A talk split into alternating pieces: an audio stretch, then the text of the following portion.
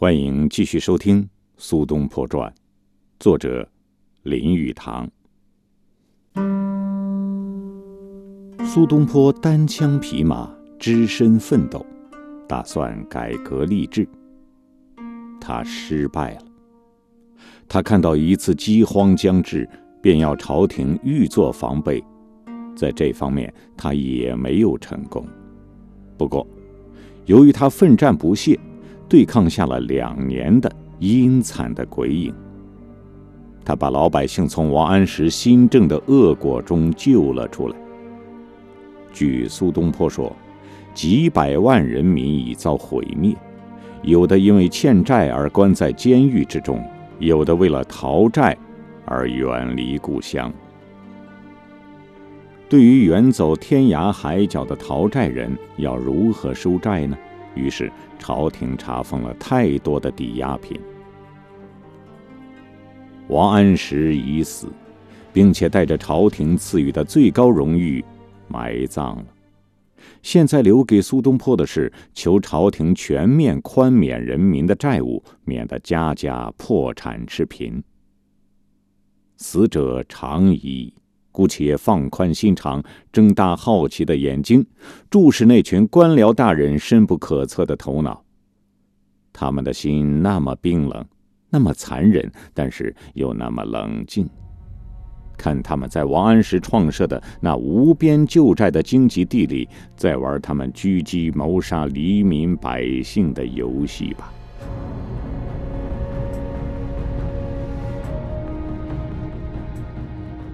苏东坡一回到京师，对他的欢迎是一连串的攻击和批评之声。他的政敌这时候感觉到了危险，因为目前的情形似乎是皇太后召苏东坡还京，是要他官升宰相。他的弟弟子由也一直高升，到现在已经是尚书右丞。按照当时的说法。这个官职也是宰相之一，所以政敌的不安是有缘故的。皇太后现在把他们兄弟俩人都召到了跟前，即使是为了自保，苏东坡的这群政敌，也非要决一死战不可了。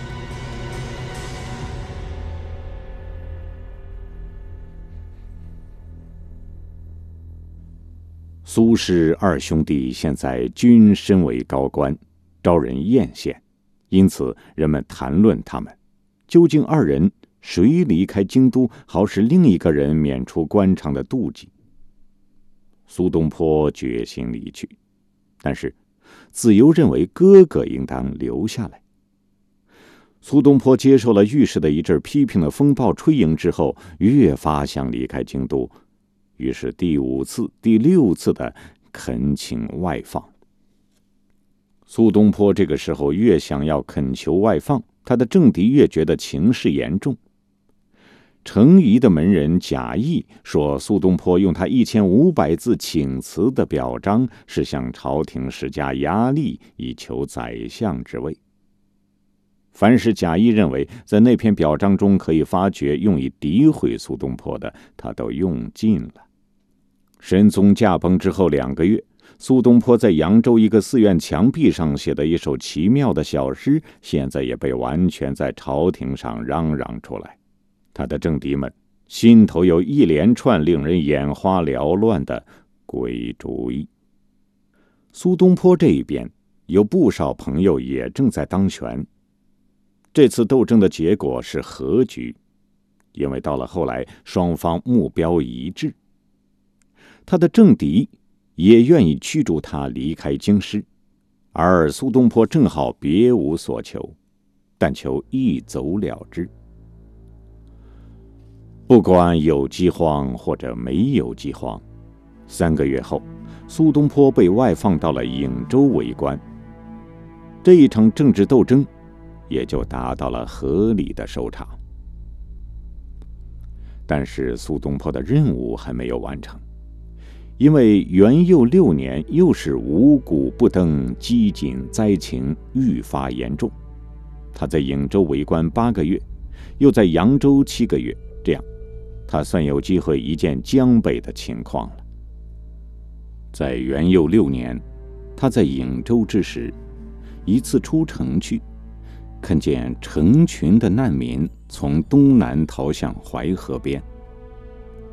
他呈报说，老百姓开始撕下榆树皮和马齿苋、麦麸一起煮粥吃。刘匪风起，他呈报抢案。也为数日多。他预测可怕之事恐怕方兴未艾，倘若真正发生，将会难民成群逃离江南，老弱倒于路旁，少壮者留为盗贼。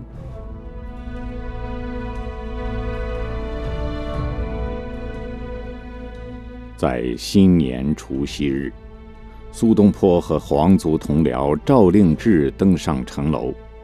看见难民在深雪中跋涉而行，赵令志说：“次日天还没亮，他就被苏东坡叫醒了。苏东坡告诉他：‘我一夜无法入睡，对那些难民，我总得帮助他们一点才对。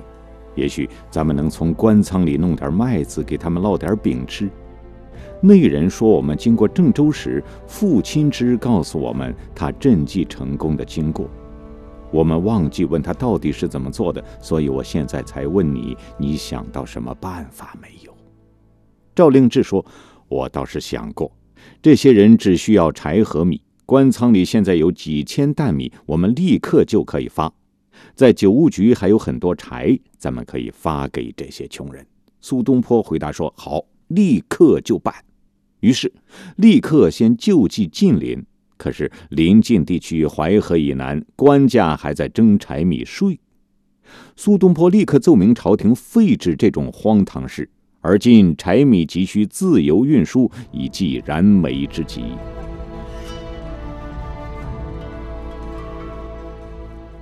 在元佑七年二月，苏东坡调到扬州，他的长子麦已经由朝廷任命在外地为官。他到扬州去视察安徽各地时，身边带着两个小儿子。他让随缘不要跟随，亲自到村中与村民交谈。他看见一个令人无法相信的情景：只见各处是青翠的麦田，但多数农家则荒废无人。一年的丰收是村民最怕的事，因为县衙的衙吏和兵卒在此时来逼索以前的本金利息。并且把人带走，关在监狱里。苏东坡来到了扬州，在谢恩表里，他说：“丰胸皆病。”中国的农民和生意人都落入了王安石新政的陷阱里了。他们只有两条路走：一是遇欠年，忍饥挨饿；一是遇丰收之年，锒铛入狱。这就是王安石新政的后果。苏东坡在杭州时，除去了请款请米、预防灾荒、不断的麻烦朝廷之外，还给朝廷上了一道长表彰，请求宽免老百姓欠朝廷的债务。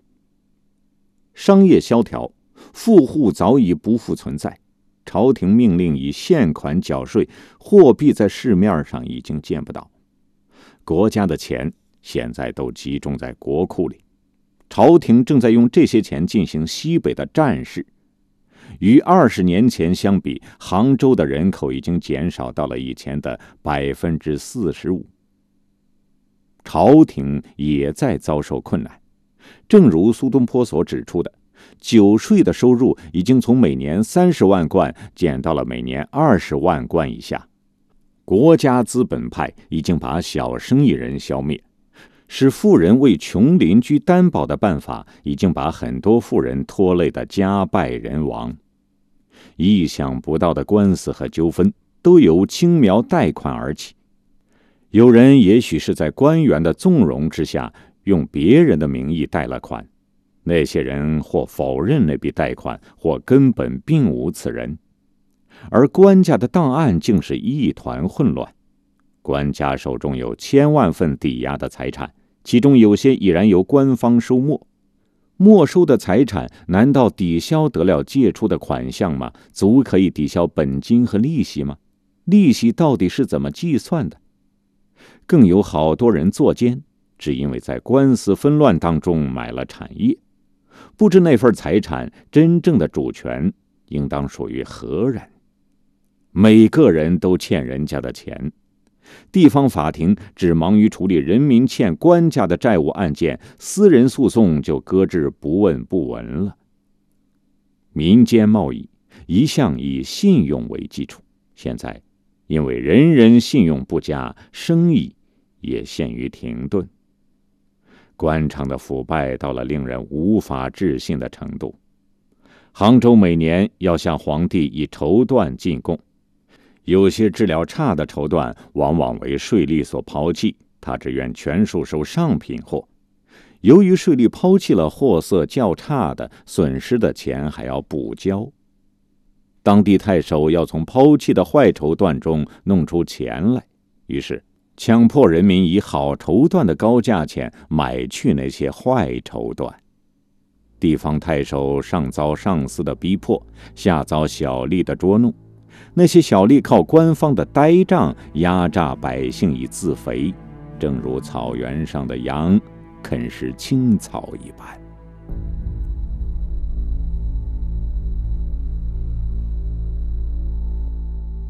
朝廷的淡漠拖延到了惊人的程度。远在元佑五年五月，苏东坡曾上表朝廷，呼吁宽免老百姓的官债。新当政者上台，司马光已经开始退还官家没收的人民财产，但是朝廷的原意总是被官僚们弄得面目全非。使苏东坡气愤难平的是。对官方办事的程序方式之争，真是一言难尽，无需细说了。苏东坡向朝廷把圣旨被曲解误用的事一件件指出，这些都是使百姓蒙受损失的。他堂堂正正的理由是：民脂民膏已被挤干，他看不出来，再从无力偿还的人民身上去收二十年的老账。对朝廷还有什么好处？比如说，酒务方面欠债的一千四百三十三件案子之中，经过官家二十年来的催缴，尚有四百零四件是人民弃家逃走，不敢重返故乡的，而有关钱数不过约有一万三千四百贯而已。即便情况一直不变，一直催讨，也不会收回这一笔欠债。何不立即宽免，以收民心？在苏东坡等了一百零八天的音讯杳然之后，那年九月，他又上了一本，追问以前所上的表彰有何下文。这是上太后的机密本章，太后交给了中书省，勒令速办。十二月十九日。户部有给苏东坡的复文，说原本章遗失，要他再上一份。元佑六年一月九日，苏东坡又抄一本送至，附加注明说：二十年来商业萧条，官家只有恢复老百姓的信用和存款，税收才增收有望。这是那份呈文的结尾语。但是事过两年，朝廷仍然毫无行动。同时，江苏湖泊地区又逐年欠收。元佑七年，饥荒酿成了巨灾。据苏东坡的报告，苏州、湖州、秀州地区人民死亡半数，大批逃荒的难民渡江北来。后来虽然积水渐退，田界全失，苏东坡说：“有田无人，有人无粮，有种无牛。”漂死之余，人如鬼蜡。据苏东坡的看法，在朝廷尽量扶持之下，这一地区需要十年才能恢复。他又指出，倘若当初朝廷采取他所建议的措施，所需款项不及后来赈济所需之半数。他说：“小人浅见，只为朝廷惜钱，不为君父惜民。呜呼，天下苍生！”奈何，奈何！元佑七年五月十六日，苏东坡又再谈宽免官债一事。不管别的官吏如何，在自己治下，他把圣旨照自己的看法解释，宽恕了圣旨所列的一切案件。情况不明的疑案，则延期一年再办，等待朝廷决定。他深信，人民的信用如果不恢复，情况的严重不会和缓，商业也不能复原。巨债高利，则像百姓项间的石头枷锁。百姓的信用一旦毁灭，商业必然随之瘫痪，万恶必由此而生。他又上了一道长五千字的表彰，细论处理呆账的办法。在表彰的最后，他说：“臣闻之，孔子曰：‘苛政猛于虎。’昔常不信其言，以今观之，殆有甚者。水旱杀人，百倍于虎。”而人为崔倩，乃甚于水旱。臣妾度之，每周崔倩立足不下五百人。以天下言之，是常有二十余万虎狼散在民间，百姓何由安生？朝廷仁政何由得成乎？这道表彰呈上去一个月之后。他又上了一道私人表彰给太后，建议皇太后颁布如他所拟的如此一道圣旨。访文，怀浙积欠最多，累岁灾上流瓢相属。